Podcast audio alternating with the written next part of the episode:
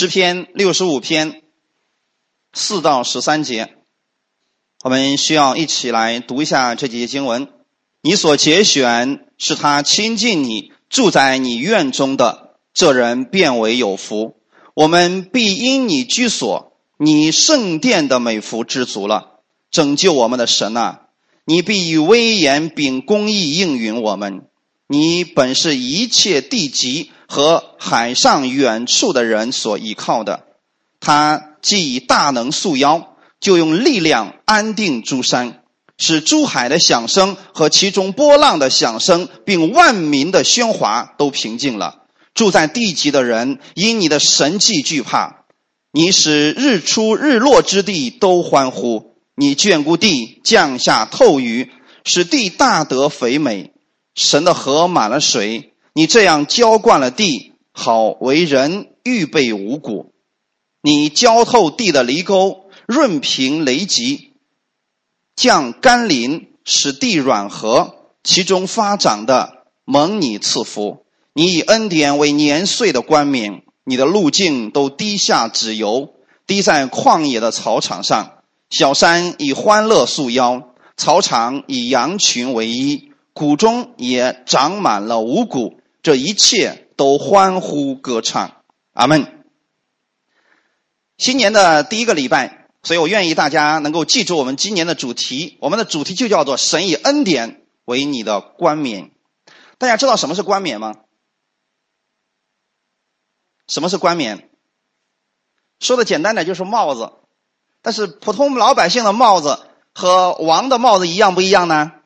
不一样。所以说冠冕就是你所要戴的东西，你的帽子。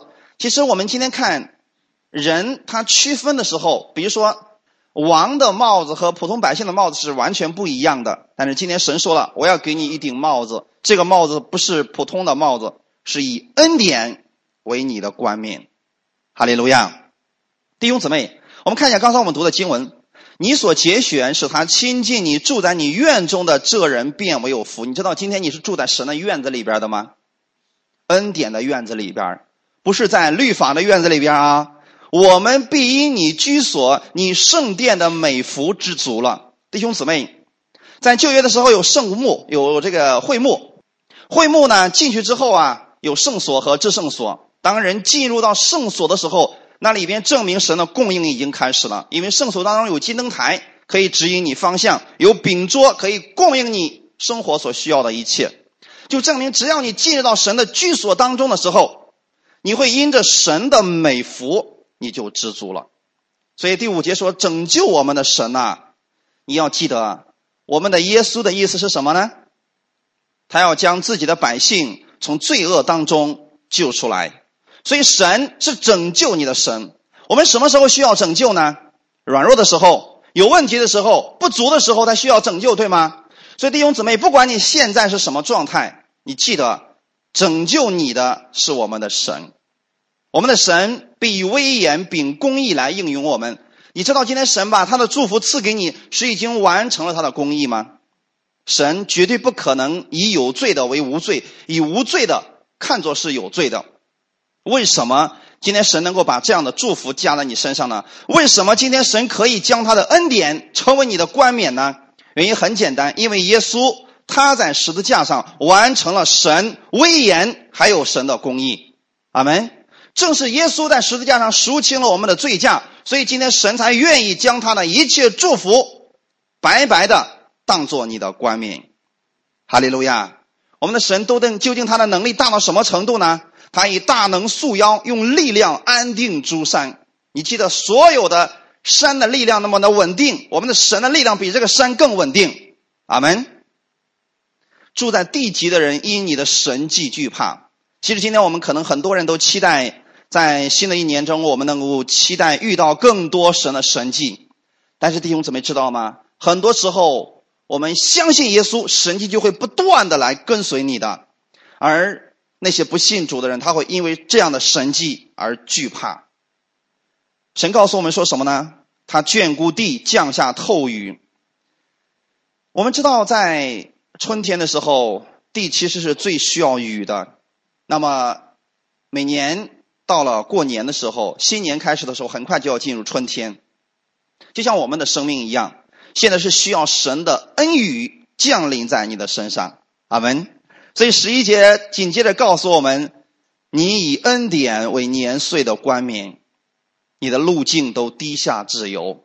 我想告诉大家的是，这就是今年你的样式。神要以恩典为你的冠冕，无论你任何时候，你记得，当你走出去的时候，你在这个世界上的时候，你要记得，你头上戴着一顶帽子是什么样的帽子？耶稣基督恩典的帽子，就是看见的人就会看到恩典。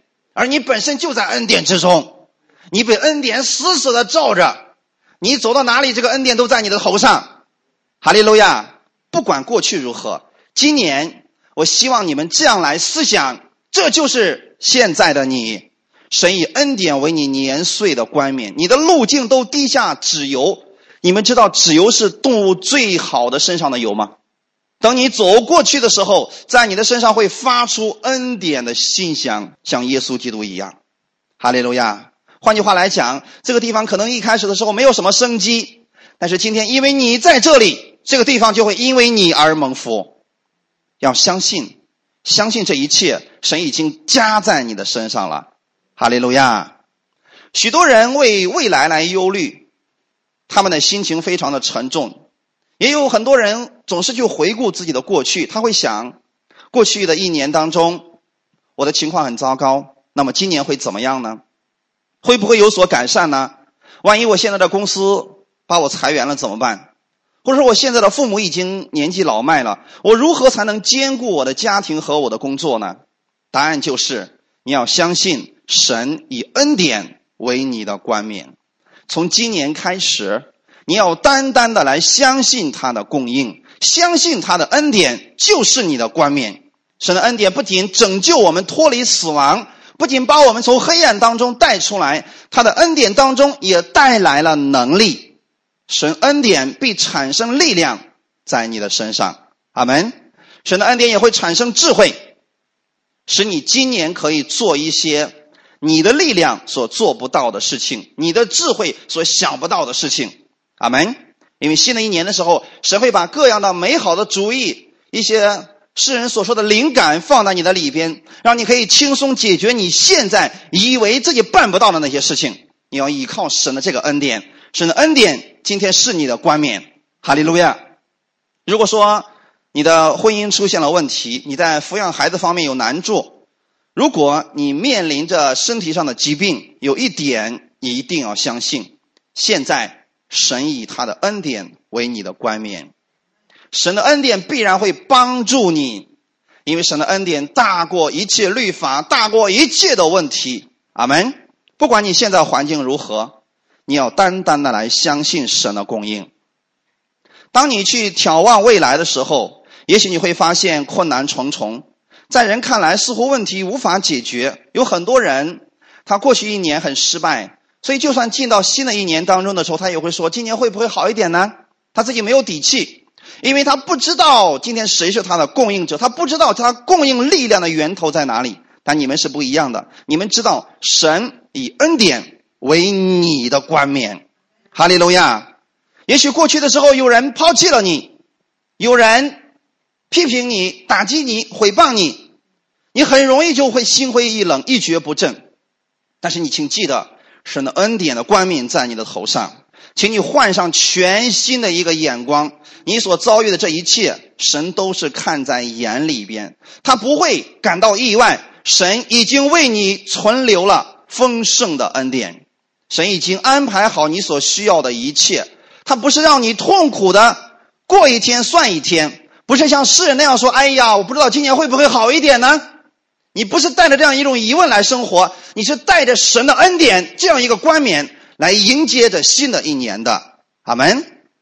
所以你不是痛苦的说过一天算一天吧，你不是这样来生活的，你是每一天你都在神的恩典当中，都在神的供应当中。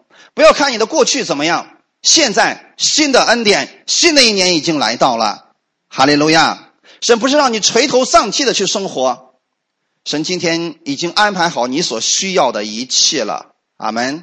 也许你过去满面愁容的生活，自怨自艾的生活，但现在请记得，神的恩典是你的冠冕，你必如鹰展翅上腾。阿门。你不是惊险的过关，像那个打游戏机一样。你说：“哎呀，好不容易挨过了一年呀！”不是这样的。今天你要像鹰一样展翅高飞，那意思是你要比去年更好。在诗篇二十三篇四到五节里边告诉我们，大卫说：“我虽行过死荫的幽谷，也不怕遭害，因为你与我同在，你的杖、你的竿都安慰我。”在我敌人面前，你为我摆设筵席，你用油膏了我的头，使我的福杯满意。其实大卫的一生遇到过很多的问题，你们知道吗？他做王四十年，其实有一半以上的时间，甚至说三分之二的时间都在逃亡征战当中度过的。他真正享受太平的年数正并不多。但是大卫虽然在这样的一个起伏的环境当中，大卫能够学会。凡事来仰望神，他不受这些环境的影响，你们知道吗？所以大卫曾经在诗篇二十三篇说过：“说我虽然行过死荫的幽谷，也确实大卫人生当中比我们跌宕起伏多了。我们遇到的可能只是一些小风浪，但是大卫有很多次面临的都是生命的危险。有一次啊，扫罗王就开始追杀他了，眼看着就追上大卫了，就差一个山头了。这时候怎么办？大卫说。死了，死了！我要死了吗？不是的，大卫仍然相信，就算危险已经到了，那边军队眼看就要过来了，他自己已经没有地方可逃了。他仍然相信神恩典是他的冠冕。那个时候突然发生了一件事情，有兵士来报告扫罗王说什么：“菲利士人进攻了，王赶紧回去吧。”你们猜想一下，当时的扫罗王心里边是一种什么样的心态呢？我眼看就要抓着大卫了。为什么菲利士人现在进攻呢？如果现在我放弃那边敌人，我现在去抓住大卫，我的国可能就完了。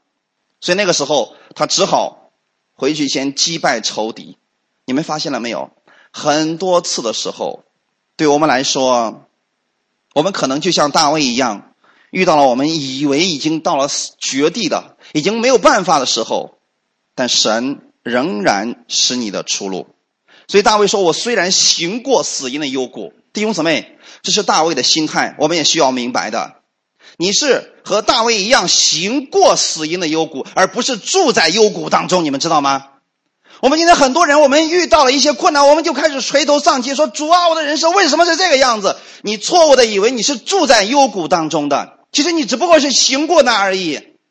如果你走过一家人的门口，那家里面正在埋葬着死人，都在嚎啕大哭，你会说：“哎呀，我死了。”不，你只是经过那家门口而已，弟兄姊妹，不管过去那一年，你说你糟糕到什么程度，那只是一个门而已，你们知道吗？我们的人生可以有七十个门、八十个门，那只不过是你的一个门而已，那不是你要住在那里，你是是经过那里。哈利路亚！就算你说已经到低谷了，那么我要恭喜你，你既然认为是低谷，就证明。现在你要往上走了，哈利路亚！除非你认为说我正在走下坡路，还没到底呢，这是糟糕的想法。如果你真的说我已经到了低谷了，人生的低谷了，恭喜你。那么今年你就要一直往上走了，就像大卫一样。我虽然行过死荫的幽谷，也不怕遭害。为什么大卫不害怕呢？因为他知道神与他同在。你们知道今天神与你同在吗？耶稣与你同在吗？圣灵与你同在吗？如果你知道的话，你就算现在你遇到了低谷，遇到了问题，遇到了一些不开心的事情，不要担心这一切。阿门。你只是经过那里而已，你只是经过它，你要去的地方是一个充满祝福的丰盛之地。所以大卫说：“你的杖、你的竿都安慰我，不管过去如何，你的情况是什么样子，你记得。”你不是住在幽谷当中，你只是经过而已。你是光明之子，你不是幽谷之子。不要害怕你现在所遇到的一切问题、一切的病痛、苦难，这不过都是暂时的。你不要刻意的去寻找这个原。如果大卫跟我们一样去寻找他的原因，他可能早都没有办法活下去了。因为大卫的人生太坎坷，他会说：“为什么上帝你要让我遇到这个问题？你在我很小的时候，你都高立我，你说我要做王的，可是我怎么样呢？我遇到的都是什么样的事情呢？如果大卫总是去问为什么，他可能早对神都放弃信心了。可是每次大卫遇到问题的时候，他会相信说：“神是我的帮助，神是我的依靠，神是我的高台，是我的山寨，是我随时的帮助。”阿门。今天你们要如此相信，不要让过去的影响你的现在。你要相信神的恩典。今天耶稣与你同在，他必然会安慰你。然后二第五节说：“在我敌人面前，你为我摆设筵席。”弟兄姊妹，这证明大卫不是没有敌人。我们也会遇到敌人、仇敌的攻击，但是神是怎么样来给你解开这个疑问的呢？神在你的敌人面前摆设筵席。可能我们很多人我们说了：“主啊，这个仇敌在我面前，你快点击杀他吧，你让他消失吧。”不不不不，这不是最好的方式。我们觉得说把仇敌杀死是最好的方式，不，这不是神的方式。你知道神用最好的方式是什么吗？在你的仇敌面前，他给你摆设丰盛的筵席。阿门。换句话来讲，有人攻击你，说啊，你看看你怎么样怎么样。神说我要给你摆设丰盛的宴席，让他嘴里所说的那一切全都成就，而且丰盛的祝福在你身上，让他眼红的不得了。如果有人说什么，凭什么上帝这么恩待你啊？我觉得你不配。神说好，那我就让你再看看他配到什么程度。我要加倍的祝福他，让那个仇敌一下眼红的变成绿的。弟兄姊妹，有人嘲笑你，有人轻视你，有人夺取了你的东西，神要为你摆设丰盛的筵席，他要用恩典为你的冠冕。请记得，这就是神对你的安排。在你的头上永远带着恩典的冠冕，然后在你的面前，神给你摆设的是丰盛的筵席。阿门。你用油膏了我的头，这个油是膏油，今天可以说是圣灵，对吗？今天记得吗，弟兄姊妹？神用恩典作为你的冠冕，再用圣灵来高抹你，目的是什么呢？使你福杯满溢。福杯满溢虽然四个字。但是却代表了我们基督徒的人生。我们也会遇到一些患难，也会遇到一些问题，也会遇到一些不开心的事情，但你仍然是福杯满意的。阿门。换句话来讲，就算今天有人让你损失了，你仍然是福杯满意的；就算今天不开心的事情临到你了，你仍然是福杯满意的。因为神的祝福已经都预备好了。如果你意识到了你是一个福杯满意的人，那么别人今天比如说耍了小聪明骗了你一点钱，只是他缺乏而已，给他不就完事了吗？有人说傻，你为什么不争取你的权益？是对我来说，我是个福杯满意的人。其实我也是最近几年才明白这个真理。过去的时候，我也是个非常斤斤计较的人。论起耍手段，可能我比更多人更可恶。为什么今天我能这么想呢？我知道，其实神给我们预备的是这样一个丰盛祝福的生命。哈利路亚，感谢赞美主，神要让你成为一个福杯满意的人，就是到任何地方的时候，你不会因为这件事情受影响，你反而能够去祝福他。好们，新的一年，我愿意我们弟兄姊妹，你要相信神的恩典，用他的恩典来做你的冠冕。阿门。如果今天你明白了这样一个真理之后，我相信，我们年龄长了以后，我们回过头来回顾我们的人生，你总是喜乐充满的，因为你回过头来不是想到多少人对不起你，你想到的是这些人好可怜，我不断的供应他，不断的供应他，不断的供应他而已啊。所以神今天就是这样来恩待你。使徒保罗在哥林多前书的十五章第十节。他说：“然而我今日成了何等人，是蒙神的恩才成的，并且他所赐给我的恩不是徒然的。我比众使徒格外劳苦，这原不是我，乃是神的恩与我同在。”保罗他确实认识了恩典，认识主耶稣的这个祝福比我们多，这点我十分佩服。因为我最近特别是在阅读保罗的书信的时候，我才发现。他的对耶稣的认识实在是太深奥了，他认识到一种什么程度呢？他就认为说，所有的一切都是因为神的恩典才成就了这么美好的结果。如果不是耶稣基督的恩典，我们的结局是非常非常的糟糕的。虽然保罗过去的人生已经在世人看来功成名就的一个人了，但是当他认识耶稣之后，他才发现过去那个不算什么，认识耶稣才是最好的。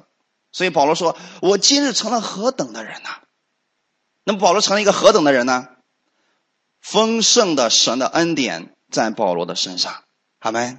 在我们看来，可能觉得说：“哎呀，保罗呀，你真是傻呀！你放弃了那个罗马的公民身份证啊，你放弃了你法利赛人中的法利赛人那个身份，你把这一切都抛弃了，你去传耶稣，这你得到什么呀？我看来你大多数时间在监狱里边度过，别人都不理解你，你总是挨打，你有什么可夸的呀？”但是保罗究竟看见了什么呢？其实保罗所心里所拥有的那一切，是这个世上的人。今生一直都在最终追求的目标。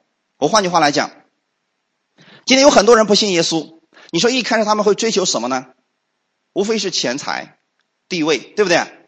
一开始没有钱的时候，他会疯狂的去挣钱。等他有了钱以后，等钱到了一个数目之后，钱就变成了一个工具。对那些有钱人来讲，钱只不过是个工具而已。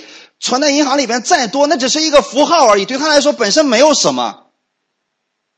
但是后来，等他有了钱之后，这个人就开始追求有名誉，所以他开始注意自己的形象，开始注意别人对自己的评价，目的是希望给后来的世代留一个好的印象。那么，当他注意这一点的时候，他会做什么事情呢？通常就是我们圣经上所说的善事，帮助一些贫穷的人，做一些慈善，目的是希望人能够记住他。但是你有没有想过，保罗一开始就在做这个事情了？当他认识耶稣基督之后，他一开始就在做这个事情，而且他不需要先有钱，然后再靠自己一点一点的努力，然后去做这个事情。保罗一开始认识了耶稣之后，他就开始做这个事情，而且他的做的能力、施工的范围绝对比那些人要大的更多。阿门，弟兄姊妹，你们正是这样的一群人，你们不受钱财的限制，不受名誉的限制。神已经把最好的名分，你是神的儿女，然后让你去做事情。当你奉耶稣基督的名为一个人祷告的时候，这个人就病得医治了，不是花多少钱可以医治的事情。前两天的时候，有一个姊妹说：“任教师，我有一个见证要告诉你。”他说：“我是末梢神经炎，还是神经末梢炎？我没记住他那个名字。我不知道你们有没有听说过这种病？可能是末梢神经炎，就是那个病非常的严重。”医生没有办法治，因为是个神经方面的疾病，疼起来非常要命。他说，如果时间长了以后，整个人会瘫痪。到目前为止没有办法治疗这个病，所以医生只好让他回家了。他就在家里面听听二零一六年我们的第一篇讲道。结果你知道吗？听着听着，病得医治了。哈利路亚！对我们来讲，你知道吗？这个事情不是你用钱财、用名誉可以换来的东西。你们已经在做世界上最高尚的、最有意义的、跟生命有关的事情，是因为神的恩典是你的冠冕，哈利路亚。所以对我们来讲，我每次我听到这样的一些见证的时候，我心里边我只能说：主啊，原来你一直在做事情，你一直透着这样的施工在做事情，已经拯救了那么多的人，改变了那么多的人，我才知道这个施工有多么的有意义了。因为我也相信。神以恩典为我的冠冕，所以世人一直在追求的神早已经赐给你了，用你的权柄，用你这个力量去做吧，不要担心。哈利路亚！就算别人不理解，那又怎么样呢？我们所做的并不是为了人怎么样来去做的，我们是为了神的荣耀。阿门。当你为了神的荣耀的时候，神会把人不给你的荣耀再加给你，就像圣经当中摩西一样。一开始以色列百姓瞧不起摩西的，你们知道吗？根本瞧不起摩西这样一个人的，但是圣经上有句话是这么说的：神使摩西在以色列民百姓面前尊为大。到后来的时候，约书亚也是也是这样的呀。神使约书亚在百姓面前为大，你们知道吗？今天神可以把你举起来，没有人可以把你拉下来。神要赐福给你，没有人可以夺去你这个祝福。神说你是福为满意的人，就是福为满意的人。你只需要相信这一个就好了。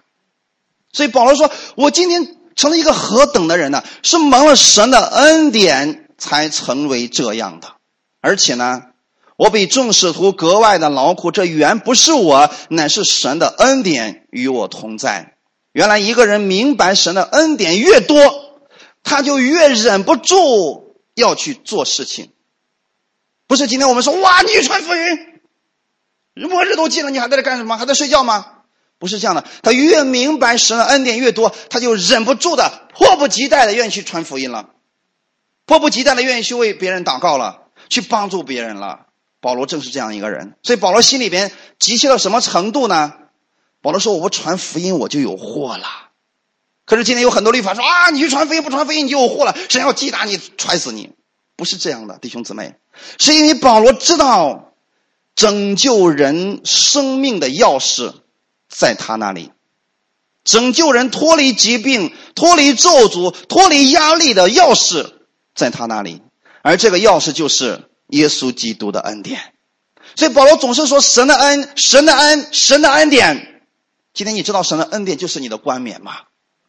所以神用这样的恩典白白所赐的这一切祝福，成为你的冠冕。可能你说我很担心我的公司被裁掉。很有可能就是我呀！我不晓得该怎么办，我不希望发生这种事情，但我可以凭着信心来宣告吗？我可以为我的未来来宣告吗？可以，我说的是可以。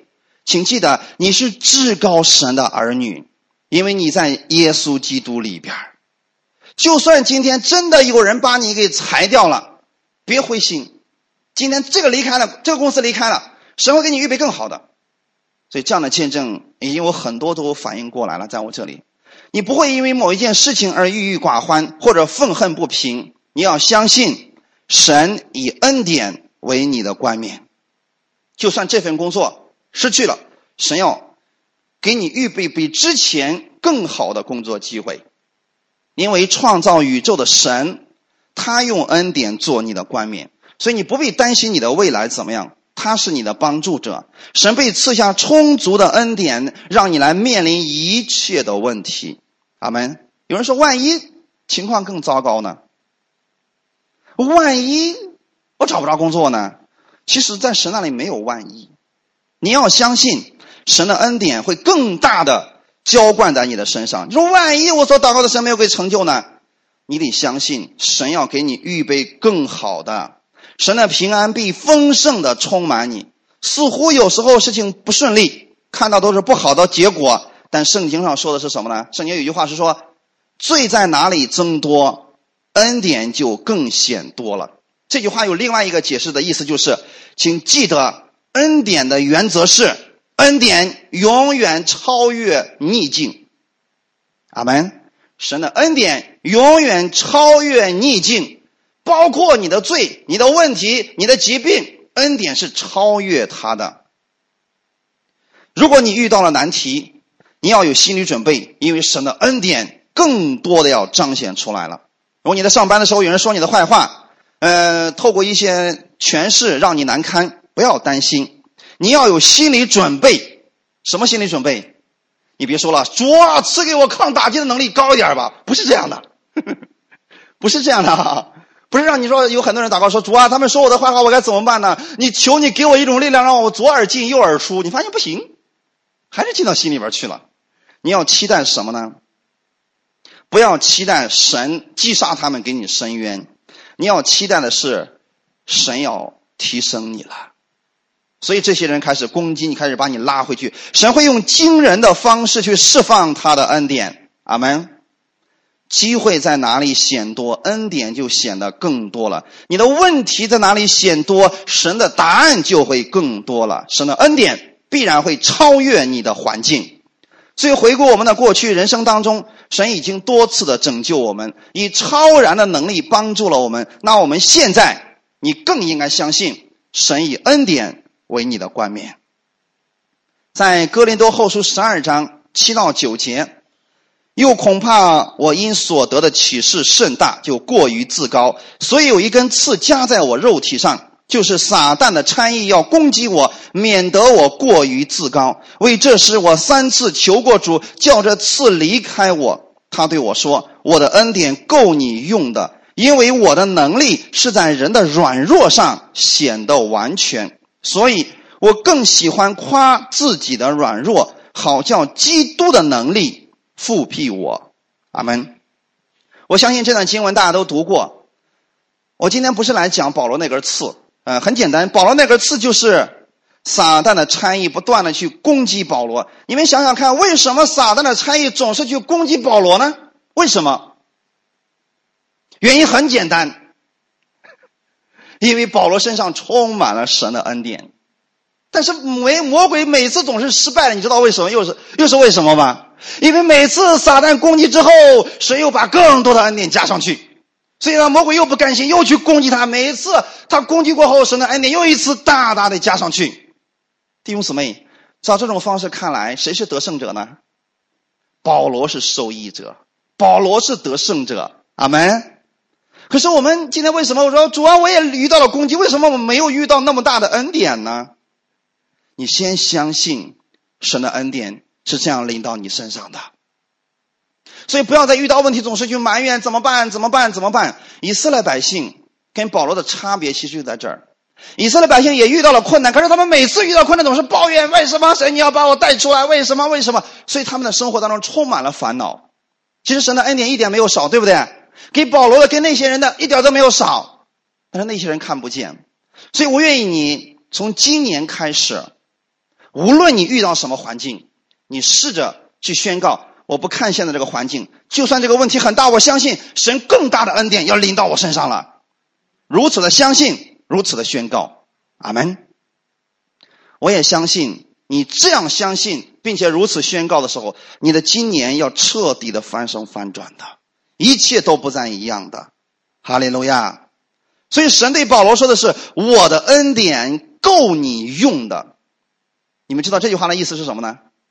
这个恩典你用完了，下一个我就预备好了；这个用完了，下一个我就预备好了。你完全不用担心这个问题的，因为我的能力是在人的软弱上显得完全。神的意思是，他的恩典会不断的、随时的在。帮助着保罗克服各样的障碍、各样的问题，他要让保罗抓住眼前的这个机会。所以我们要学习如何来领受这个恩典，该怎么样去做呢？很简单，每天早上起来之后，你可以宣告说：“天父，我感谢你，你的恩典大过于我的今天。无论我遇到什么样的环境，我知道你的恩典大过一切问题，你是我一切的答案。”阿门。好，那么现在大家跟我一起来宣告一下：“天父，我感谢你。”你的恩典大过于我的今天。不管我遇到什么样的环境，我知道你的恩典大过一切。你是我一切问题的答案。如果有人得罪我，我知道我有你的恩典能够饶恕他们。你的恩典是我的冠冕。你的恩典是我的冠冕。阿门。你要相信，神已经把这种力量，拒绝忧愁的力量，拒绝担心的力量，已经放在你里边了。你只去依靠这种力量，领受这个恩惠就可以了。要相信，今天靠着神的恩典，你是得胜有余的。因为神的恩典已经得胜了。哈利路亚！如果你天天如此相信，并且宣告，一整天下来。你就会充满力量。我记得过去给大家做过这样的一些试验。假如早上起来，你说：“哎呀，气死我了！今天怎么还要上班呢？这个该死的老板，我要看见他了。还能有一群不争气的同事们，老是在背后议论我。我为什么要见他们呢？”你这样宣告一遍去上班，你看我会发生什么情况？首先看到你一群同事看到没？我看今天也不像个好东西。看到老板过来说：“哎，今天是不是又该找我的毛病了？”你会发现所有的事情都不顺利了。但是你要换一种方式呢？早上起来还是宣告说：“奉主耶稣基督的名。”神的恩典是我的冠冕，奉主耶稣基督的名，我今天所有的一切都在神的祝福当中，我所到之处都会滴下脂油。嗯，那个时候，你到你的办公室，你看谁都是可爱的，看你的老板也不是那么讨厌了。原因在这里，你的心改变了，领受了神的这个恩典的力量去生活的时候，你的一切世界就改变了。阿门。你要学习活在今天，要相信。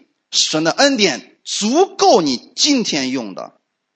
不管你哪里出问题了，或许是婚姻出问题了，或者你的孩子出问题了，或者你失业了，你需要工作，或者说你过去屡次的失败，你很容易想我没有办法再撑一年，太难了。我相信很多人都是这样的，特别是去年如果反复做事情都失败的人，他会相信说明年我能不能撑一年呢？明年这一年该怎么过呢？不要这样想。你如果想一年，你会想的脑袋大了，你没办法走路了。神没有要求你去撑一年，或者一个月，或者一个星期。今天神愿意用他的恩典带领你的今天。阿门。你能相信这二十四小时神用恩典来充满你吗？要这样来生活的，不是？哎呀，这一年怎么办呢？去年都那个样子，今年该怎么办呢？你可以有计划，但是不要有忧愁。阿门。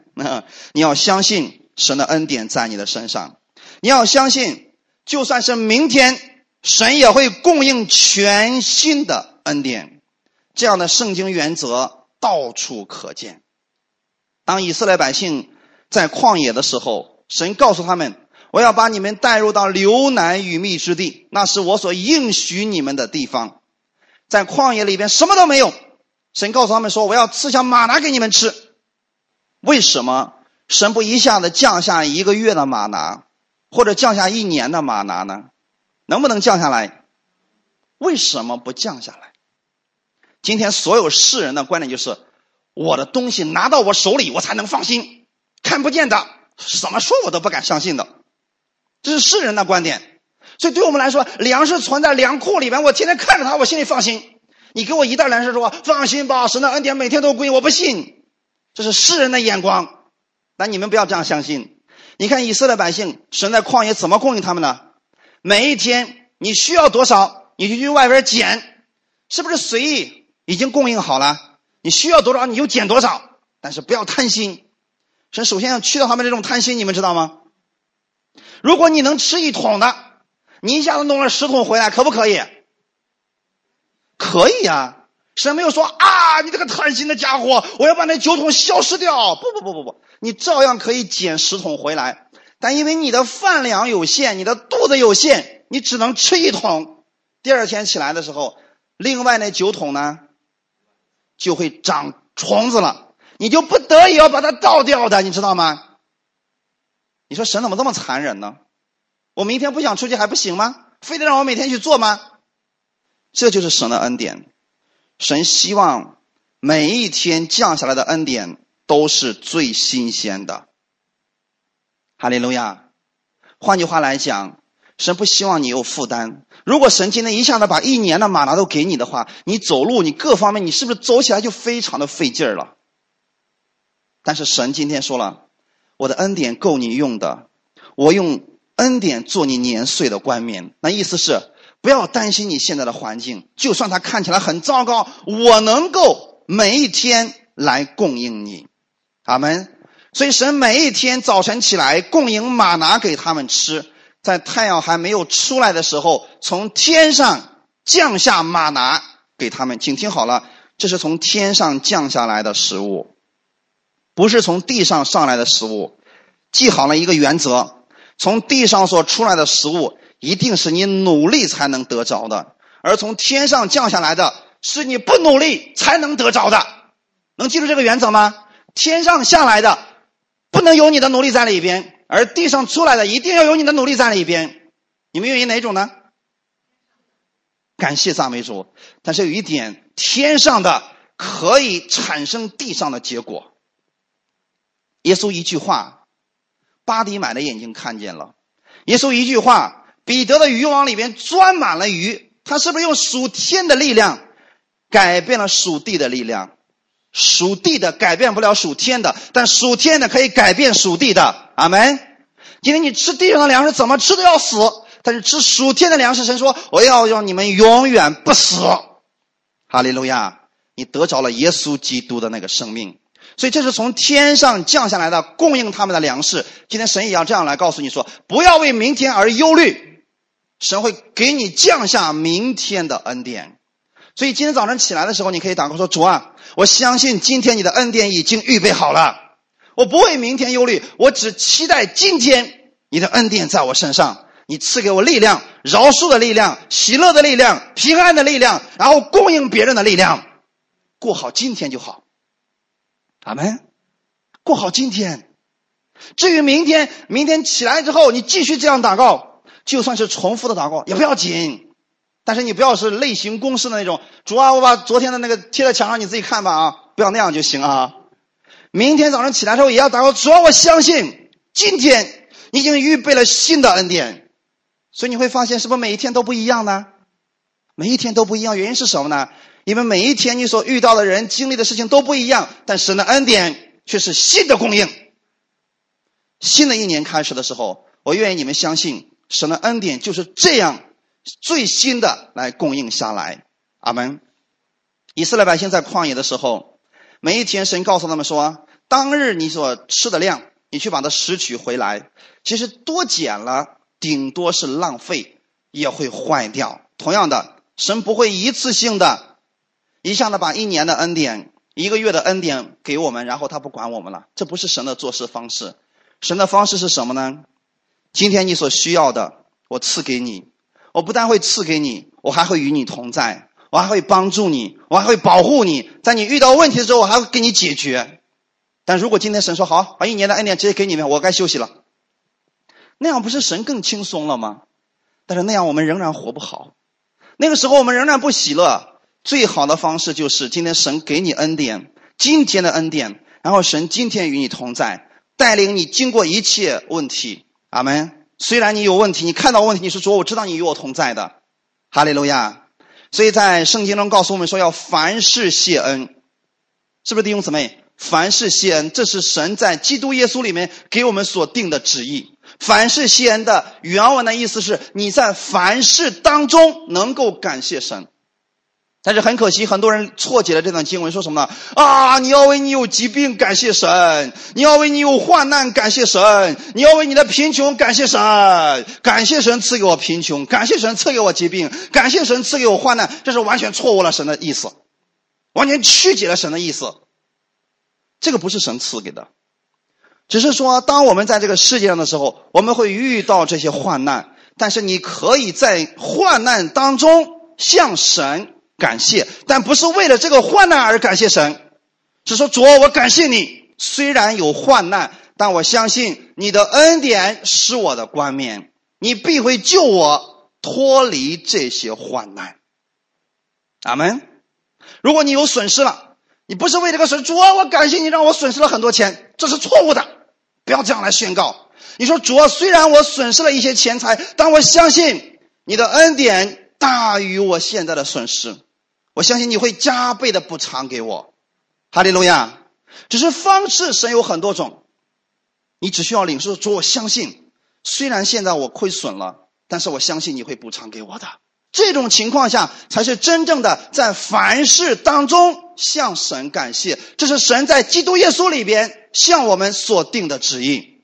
任何环境你不惧怕它，任何环境任何问题你不惧怕它，因为你知道神他会帮助你。就像早晨起来一样，像昨天一样，以色列百姓起来了，拿着家伙事儿出去之后，在营的四周开始捡马拿。有没有一个人怀疑说今天会不降下马拿呢？不，因为神的供应每一天都会降下来。阿门。当然了，除了那个安息日啊，我们今天讲的是，只要他们正常的日期出去，神的恩典就已经降下来了。阿门。感谢主，你也要相信。每一天起来的时候，你起床的时候，恩典已经降下来了。这里有一个属灵的原则，圣经上特别告诉我们说，当露水出现的时候，马拿随着露水一起降下来，那个时候正好是晚上以色列百姓休息的时候。换句话来讲，你在休息的时候，神的恩典已经在你的周围降下来了。等你醒来之后，你就去领取神的这个新鲜的恩典，这就是神希望我们在这个世界上所过的生活。你不是像世人那样，早上起来还得发愁怎么办呢？怎么办呢？怎么办呢？不，你不是这样的。你相信神的恩典已经供应下来了，不管是刮风下雨，日期怎么样更换，神的恩典从来就没有间断过。阿门。整整四十年，神的恩典就一直这样来供应的。这告诉我们一个什么样的事情呢？其实，当你接受耶稣的那一刻，耶稣基督的恩典也是这样来供应给你的。他每天要供应给你新的恩典、新的恩惠、新的智慧、新的饶恕，还有新的生活方式。所以，你每一天都可以拾取你所需要的量。阿门。你知道这里边是根据我们每一个人的需求的不同，我们捡取多少吗？换句话来说，你需要的和他需要的并不一样。你需要的多，你就多领取一点；你需要的少，你就少领取一点。根据我们自己的量，但是神恩典的供应却是一直都是充足的。阿门。在圣经当中有这么一个女子，她的名字叫玛利亚，耶稣的肉身的母亲。我们觉得是不是这个女人已经很蒙福了？呃，有一次有一个女人就大声喊说：“啊，耶稣，那生养你的那个人有福了。”他是羡慕人家玛利亚吗？说：“哎呀，你看人家玛利亚生了一个多么争气的儿子呀！” 但是耶稣怎么说的？还不如相信神的人有福，你知道吗？今天对我们来说，玛利亚为什么这么蒙福呢？因为玛利亚是单单相信神的恩典。但是玛利亚的这种相信可能超越了我们其他的一些人，所以她也临到了别人所没有的那种祝福。我给大家讲这样一段故事，因为正好是前面刚过过圣诞节，耶稣的肉身母亲玛利亚，当天使向她显现的时候，那个时候玛利亚还是童女，就是还没有结婚的、没有出嫁的一个女子。当时呢，神就对玛利亚说。蒙大恩的女子呀，你有福了呀！你看那个时候，玛利亚高兴不高兴？太好了呀！他说：“今天神要借着你生一个儿子，你要给他起名叫耶稣。”这个时候呢，玛利亚怎么说的？说：“哇，这个事情怎么成就呢？我还没有出嫁呀，这个事情怎么完成呢？”然后天使说：“啊，神的能力要荫庇你。”啊，大能者的手要在你身上做工的，你不要去担心这个问题，只要你愿意，阿门，只要你相信就可以了。其实对我们来说，今天也是这个样子的，不要去管神怎么样才能改变你这个现状，那是神的事儿。你要相信的是神必然能够改变我这个事情，而且我愿意，这就够了。所以那个时候呢，虽然玛利亚不明白，说呀，这个事情有反常理呀。有反这个自然法呀？你说一个女人自己怎么能够怀孕呢？但是神的能力就是这个样子的。玛利亚不明白，当时玛利亚说了一句话，非常有信心的一句话，说：“我是主的使女，情愿照你的话成就在我身上。”天使就离开他去了。弟兄姊妹，你想一想，玛利亚要怀耶稣的这个事情，是不是玛利亚求来的？不是，请记得啊！我刚才说了，天上的祝福是，棒砸到你身上了，你愿不愿意呢？你如果愿意，这个祝福就在你身上了。所以这个不是玛利亚说主啊，你给我次机会让我怀了耶稣吧。如果是这样的话，我估计多少女人都趴那，我可以不结婚，你你你让我怀耶稣吧。不，不是人求来的，是祝福临到了他的身上而已。其实今天我要告诉大家的是，也是这个原因。新的一年的时候，神的祝福已经临到你身上。不是你说主啊，求你把祝福给我吧，给我吧，给我吧。你要不给我祝福，我就不让你走。错了，这是旧约律法下的方式，别的一种种方式去求了。今天神的恩典已经在你身上了。你说我想不明白，不要紧，你不是你的脑袋可以想明白的事情。你只需要相信主啊，情愿照你的话成就在我身上，这就够了。阿门。所以这个并不是玛利亚求来的，但它却是一个极大的祝福。请听好了，我说的很清楚，这是一个极大的祝福。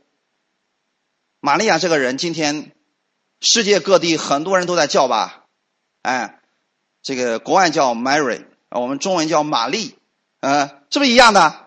有多少人叫这个名字的？为什么人愿意叫这个名字呢？因为她是个蒙大恩的女子，因为她是个蒙大恩的女子。他拥有了我们所没有的一种信心，对神的相信，他是需要神的恩典来帮助他面对这一切的。听我，请听我说完了啊。他的未婚夫是要约瑟，是他最爱的男人。约瑟也非常的爱他，但是约瑟知道了他未婚先育的事情，在当时是非常可怕的一个律法，就是一旦一个女人没有结婚之前先怀孕了，那么按照当时的律法是要用石头把她打死的。这种情况下，这个约瑟还算是艺人，他不好意思把这个女人的生命给杀了。所以他想偷偷的休了她，所以玛利亚面临到了人生极大的挑战。记得我前面跟你们分享过吗？当一些问题来临的时候，其实是更大的恩典要临到你身上了。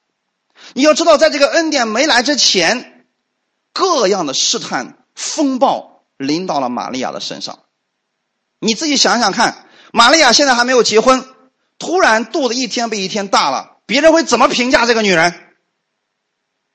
肯定不是个正经女人，啊，还没出嫁先怀孕了，怎么地怎么地怎么地怎么地的。好了，这种情况，你说这个女这个没有结婚的姑娘，她心里该承受多么大的委屈？他能跟别人说不不是的，你知道吗？我我心里怀的从圣灵怀孕的。你越说越复杂了，他更听不懂你说的是什么。所以很多属灵的事情，你跟属世的人去讲，你讲不明白的，只需要单单相信就够了。阿门。所以说，一开始的时候，玛利亚在怀孕的时候呢，就面临到了各样的这样的问题，是因为极大的恩典要临到她身上了。阿门。结果呢，你说玛利亚能想得到自己怀孕会生在马槽里边吗？没有。但是我要说的是，更大的恩典要临到她身上了。哈利路亚。从那个时候开始，他知道天使向他来祝贺，然后后来呢？又有很远的几个博士向他那个孩子伏伏下拜，这些事情都是玛利亚闻所未闻的一些事情，都让他亲眼看见了这个恩典。但是后面面临的是什么呢？其实，在耶稣很小的时候，他们一直在逃亡在埃及的。可能我们那个时候，我们心想说：“主啊，为什么呀？你说让我怀个耶稣，我倒是愿意。你为什么让我怀了耶稣之后东奔西跑，到处躲藏呢？你是救主啊！”为什么你不能救我，让我安定一点呢？我要告诉大家的是，正是这样，神的巨大的恩典要临在玛利亚的身上了。哈利路亚！所以今年我不管你们遇到什么样的问题，你要相信，你遇到了问题，后面神巨大的恩典要临到你身上。正是因为魔鬼不愿意得到这个恩典，才会想尽一切方法拦阻你领受神的恩典。所以到后来的时候，我们不知道。耶稣的这个家里边经历了什么？但是很可惜的是，在耶稣年龄非常小的时候，他肉身的父亲约瑟就已经去世了，他就开始跟着他的母亲还有他的弟弟妹妹们一起生活，直到三十岁的时候。那个时候他非常的辛苦的做着木匠的活。其实对我们来说，耶稣为什么要忍受这一切呢？因为神巨大的恩典要临到他的身上。耶稣经历的这一切是要告诉你：今天不管你经历了什么，耶稣所经历的都比你惨。不要跟人和人去比惨了，耶稣才是比你最惨的那个。但是神怎么对他的呢？尽管他如此，神却将他升为至高。哈利路亚！今天神也要这样，就算你遇到了问题，神要把你抬升起来的。我们不是去互相比惨的，我们是今天要相信后面的恩典，神要给我更大的。也许玛利亚她的处境出乎意料之外，她可以说：“实在这不是我所要的，这不在我的计划之内的。”然而，就像玛利亚一样，神已经赐给他丰盛的恩典，神已经给他定下了一个目标。一路上虽然有仇敌不断的搅扰，但神的恩典总是大过这一切环境。虽然希律王想杀他，但是在这个事情没有发生之前。神已经启示玛利亚带着孩小孩子逃往埃及去吧，他已经躲避了一次又一次的追杀。阿门！你要相信神的恩典大过你的一切环境，因为你是神所爱的，他一定会赐给你力量，使你得胜。也许你的问题是别人造成的，是别人得罪你，让你在承受压力和苦恼。你也许觉得压力非常的沉重，你要相信，拦阻越大。你该明白后面的恩典是更大的。魔鬼要拦阻你，他不希望你得着神这样丰盛的祝福。但你看到了没有？每一次，当我们在环境面前得胜的时候，我们总能够提升信心。我们觉得说这不算什么，这不是什么大问题，因为神他已经得胜了，耶稣已经得胜了。阿门。这也是我最近两年才明白的一个真理。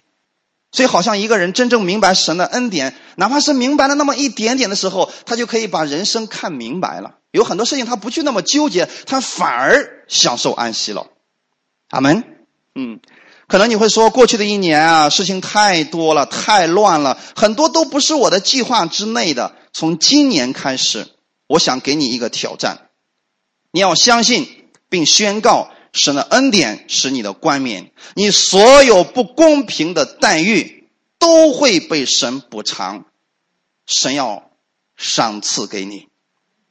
罗马书第八章二十八节说：“我们晓得万事都互相效力，叫爱神的人得益处，就是按他旨意被招的人。”圣经当中有一个人叫约瑟，他的苦不是白受的。我特别喜欢约瑟的故事。约瑟本身出生在一个基督化的家庭当中，按理来讲，这个孩子应该是在非常喜乐、平安、氛围非常好的环境当中成长的。很可惜，他的十个哥哥们是律法，所以律法不会给他好的。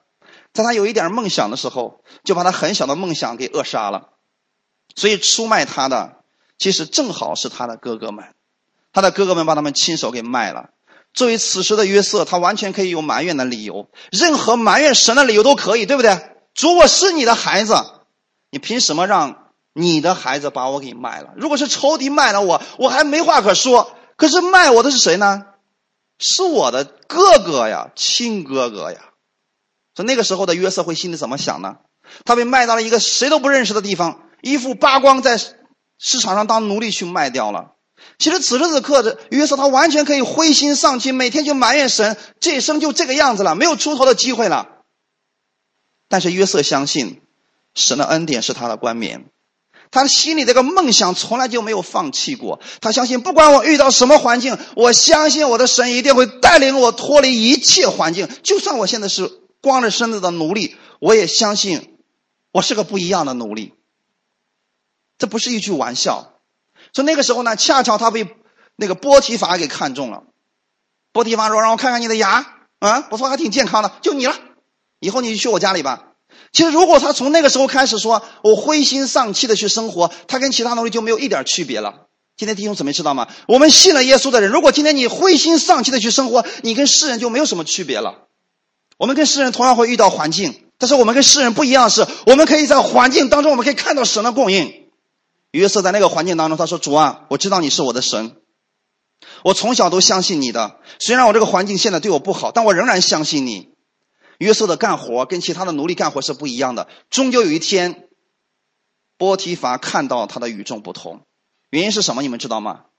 约瑟在干任何事情的时候，虽然他是个奴隶，但他心里想：神的恩典在我的身上，所以他所做的一切的活都比别人的更好，是不是弟兄姊妹？最后终于被波提乏看见了，说：“好，我就提你当我的管家吧。”一个奴隶变成管家，本身是人生一大喜事了。可是约瑟没有因此而觉得说：“哎呀，终于熬出头了。”不，他仍然相信神的恩典在他的身上，这不是他人生的终点。哈利路亚！但是你看，好不容易熬到了管家的这样一个位置了，试探就临到了，对不对？结果因为他坚持他的真理。他坚持他所相信的那个神，别急，又跌倒了，到了监狱里边去了，还不如努力呢。那么在这种情况下，是不是约瑟说完了，这下没希望了？你被关到了一个外国的监狱里边，谁都不认识你，还是那个主人亲自把你关进去了，你连辩解的机会都没有。在这种情况下，你怎么办呢？约瑟可能说：“我的人生就这样了，彻底完蛋了。我才十几岁呀，我不喜欢这样死掉呀。”我的人生路还长着呢，我们完全可以这样去埋怨的，但约瑟没有这样埋怨，他仍然相信神的恩典在他的身上，哈利路亚。所以他在监狱里面的时候，他跟其他的犯人都不一样。可能在监狱里的时候，这个约瑟还是唱着歌，哼着神的歌呢。我们可能想，你都成囚犯了，你还有什么心思去敬拜你的神呢？正因为这个样子，他又被监狱长给看中了。监狱长说：“这样吧，我看你这个家伙能力也不小啊，啊，你就替我管理这些犯人吧。”好，他就开始在监狱里面传道了。你告诉我，你都有什么问题呢？那我给你解梦，我给你解决你的问题。他竟然变成了监狱里边的一个传道士了。你说，难道他忘记他的身份了吗？不，他只是把他的目光仰望在神的恩典之上。在这种情况，他相信神会一定会给他开出路的。终于等到了一个结果，是不是？时候到了。今天我不是随便去用这个时候到了这个词，时候到了，恰巧是法老最需要他的时候，神把约瑟从监狱里面提到法老的面前，正好解决了法老的问题。请听好了，我可以用“恰巧”这个词，就是《路德记》里面的“恰巧”，这一切都好像是计算好的那样。如果一开始约瑟对那个人说：“我跟你。”你你肯定马上要官复原职，你出去之后不要忘了我。如果这个人没有忘记约瑟，把他从监狱里面提出来，约瑟还是一无是处，没有用处。在最正确的时间、正确的地点，神做了正确的事情，让他为法老解梦。那个时候，那个九正是不是也是非常感激约瑟的？说：“哎，你看我过去答应我，将来给忘掉了。”后来呢，法老因为这个事情也看中了约瑟。但是你知道法老是怎么说的吗？谁能够像你一样里边有神的灵呢？这告诉我们一个什么样的事情呢？约瑟无论在什么环境之下，他都明白神的灵在他的身上，天父的心意从来就没有更改过。他小时候的梦正在实践当中，只是他现在不明白，他这所有的每一步都是神在预备着。阿门。在我们人看来。这是一条艰苦的路，谁都不愿意走。但是你知道吗？短短十几年，他从一个外国的一无是处的一个小基督徒的家庭，一下子短短十几年，成为了最强大国家的总理。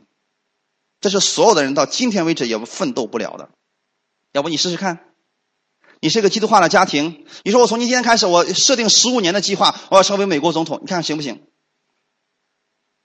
但是神就这样让约瑟实现了，是不是弟兄姊妹？我们看来说啊，约瑟受了这么多苦，没错，约瑟确实是受苦了。但我要说的是，神的恩典更大。他在波提乏的家里边，我也学会了这个经济管理学。你知道，算账很很在行的啊，因为他做过管家嘛，算账啊，管理这些小家里的人，是不是没有问题了？锻炼好了以后，神把他放到监狱里边，心理学他也过关了。但是你记得啊，在监狱里边，那个监狱里面关的不是普通的犯人，是什么样的一群人？都是在那个法老面前伺候法老的人。这一群人对谁最熟悉？没错，对法老最熟悉。所以这群人你可以称之为政治人物。换句话来讲，心理学、政治管理学、经济管理学，他全学会了，而且遇到的都是顶级的大师啊。等他学会了。神直接把他放在法老旁边，虽然他从来没有见过法老，但对这个法老的特点、个性、爱好啥都一清二楚的，所以做起工来，那简直太顺利了。所以我想说的是，你所遇到的环境它并不是坏事，神要让你在环境当中看到神的美好的计划。你要相信神以恩典为你的冠冕，今年你就要带着神这样的恩典的冠冕。去到处把你那个神的那个旨油、那个恩典的旨油滴到世界各地吧，哈利路亚！感谢赞美主。好，我们一起来祷告。